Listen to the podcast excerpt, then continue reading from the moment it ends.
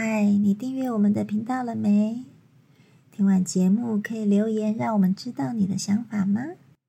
您的支持是我们很重要的动力。有空时也请我们喝杯咖啡，吃个罐罐哦。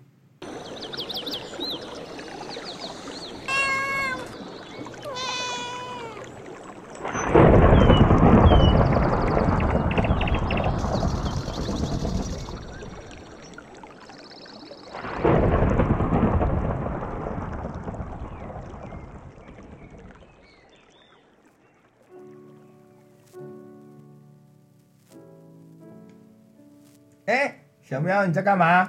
我在画西瓜。啊，真的吗？嗯哦，你在练太极拳是吗？对呀，你看我画的西瓜圆又圆，是哦，还好。我可是我看起来不像在画西瓜哎。那不然是什么？我你有些东西没有掌握到，感觉起来画起来是变榴莲吧？什么鬼啦？你才榴莲嘞，你还释迦摩尼头嘞？那是释迦，好吧？哦，其实练太极拳呢，你要先掌握太极拳的基本结构是什么？啊，结构就是球体啊。就西瓜、啊、对，但是它又不是硬邦邦的，哦。它是一个球体的概念，没错。但是，呃，这个球又富有弹性，嗯，对，它不弹是，力球对对对对，它比较像现在时下流行的瑜伽球这样。哦，会弹的那种。对对对对，并不是说硬邦邦的一个球嗯，哦，不是完全像西瓜一样啊，嗯表皮是硬的。西瓜会裂。对 对对，刚折损嘛，如果太太刚强的时候，就很容易断掉哦，嗯就会破裂啊之类的。嗯，所以你要像瑜伽球这样子，哦，所以人家说练太极拳要松要柔，就是不能像西瓜这样硬邦邦一敲就碎了。对呀、要富有弹性。我讲啦，嗯嘿，那从里到外嗯结基本结构上，从里到外嗯要富有弹性，要有球体的状态。嗯那无论是从外面看这个球，嗯或是从身体内部往外扩散，都是属于球体的状态。嗯，对，然后要有膨劲。膨劲，对，什么是膨劲？膨劲就是一个很抽象的名词。嗯那个膨就是你压过那个球瑜伽球的时候，它不是里面如果充饱气的话，它是有一个力量会反弹你的压挤压的力。对，对，那个膨劲就像那个样子。就像它被挤压以后反弹出来的那个力吗？呃，应该讲说，先第一层应该是维持这个球状的形态的那个力量，就气体打在里面的时候，它就是因为充满气体嘛，然后就会形成这个球体，圆的球体，它会支撑起来，所以它先有支撑的状态，形成一个完整的球体。哦，所以就是那个全论讲的不能有凹凸，对不对？对对对，嘿，那如果就全论讲的概念，就像如果你气太少。嗯，那它就会垮下来，下去对，就会有凹凸处，就有缺陷处。嗯那如果你气太饱，它会太过有弹性，它就绷很紧，就没有弹性了。对对对对，就很容易爆炸哦，嗯就很容易出问题。嗯，所以它有要时候会适当。变形。对对对，所以要适当。嗯。啊，那是刚刚好过，呃，刚刚好在中间的状态。嗯。哦，不要太刚，也不要太少，嗯，那那就形成一个很有弹性的球体。那你刚刚说的那个膨劲，跟我们套路里面的硼铝几案的硼有什么不一样吗？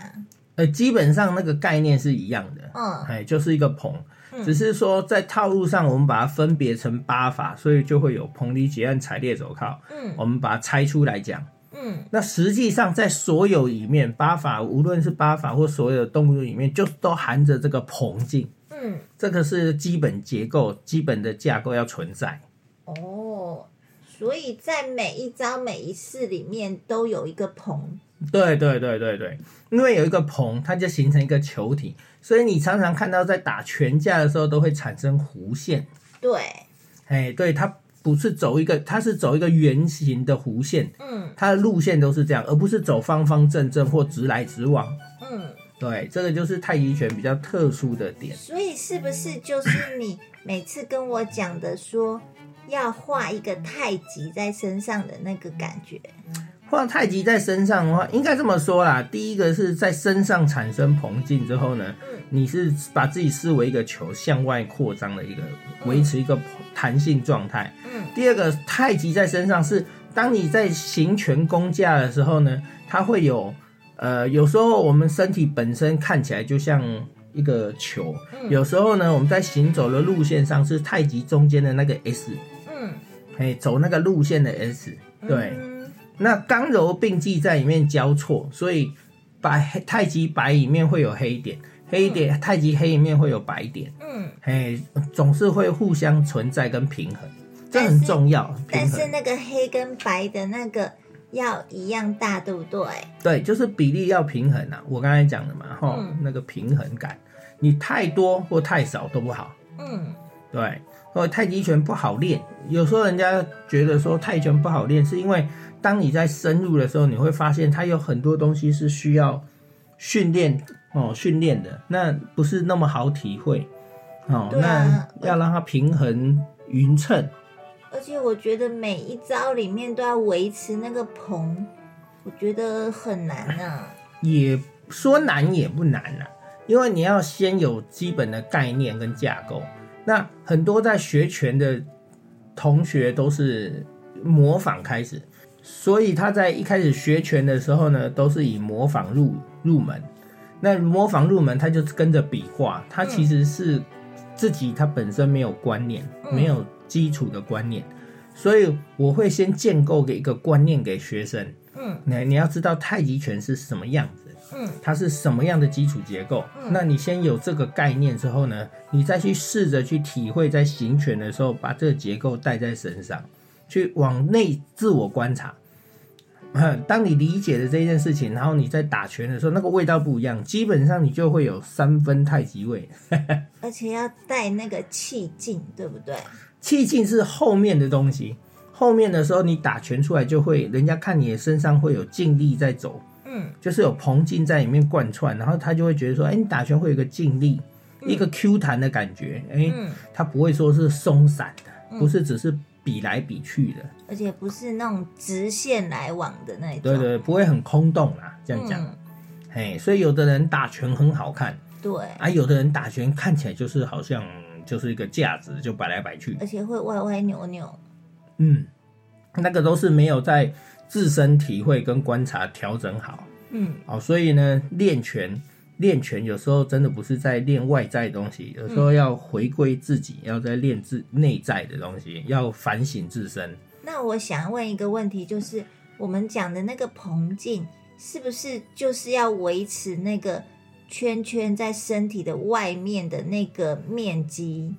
对啊，对啊，对啊，所以有时候老师会说，那个手不要太贴在身体上，对不对？对啊。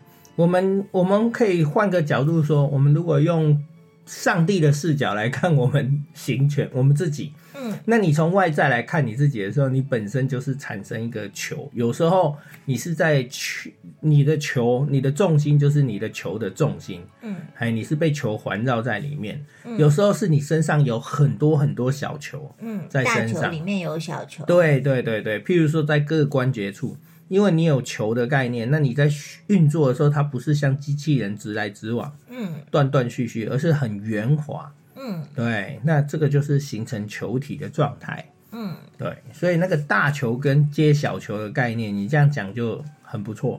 对啊，因为有的时候哎练一练没有注意，然后就哎那个球就不见了，然后就球皮就粘到身上来了。对对对对对，所以嗯，你们在要练太极拳的话，尤其是太极拳，你一定先掌握结构。嗯那我们再往外推，如果要练各家武术，你就要去掌握那个每一门武术的基本架构、嗯精神是什么，嗯去找出它的基本架构，你先理解，嗯然后你再去揣摩它、模仿它、去训练它的时候，那个慢慢你会掌握到它的内部精髓。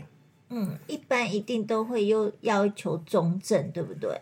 中正是一定要的啊，嗯。对对对对，你没有中正、没有架构的话，那它这个球就撑张不起来啊，嗯。它会垮台啊，嗯。对，它会缩扁下去啊，嗯哼，所以就会要求一个中正。但是中正跟僵又是不一样，又不能说我一定要中正，我就故意把身体撑直。撑硬硬撑在那里，那到时候就变成僵了。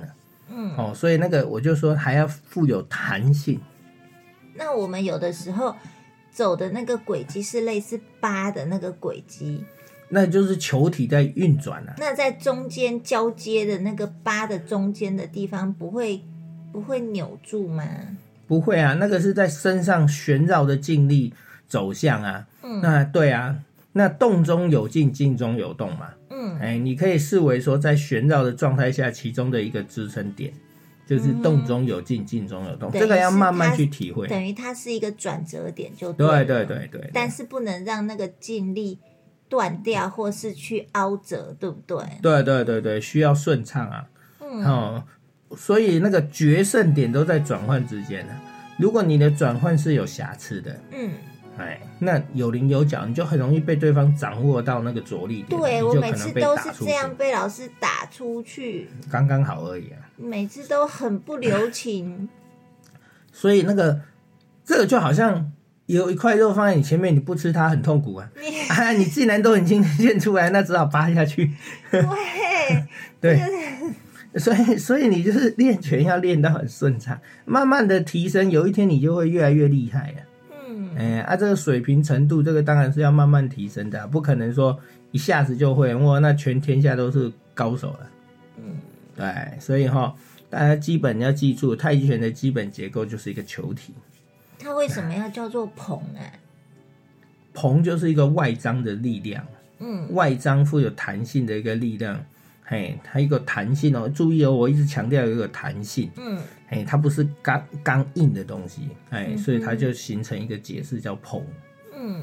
啊，膨有一个捧捧起来捧起来的感觉，有的人解释会像捧捧捧哦捧东西，嗯好、有捧东西，把东西捧捧起来。嗯你要去捧东西的时候，你你会怎么捧？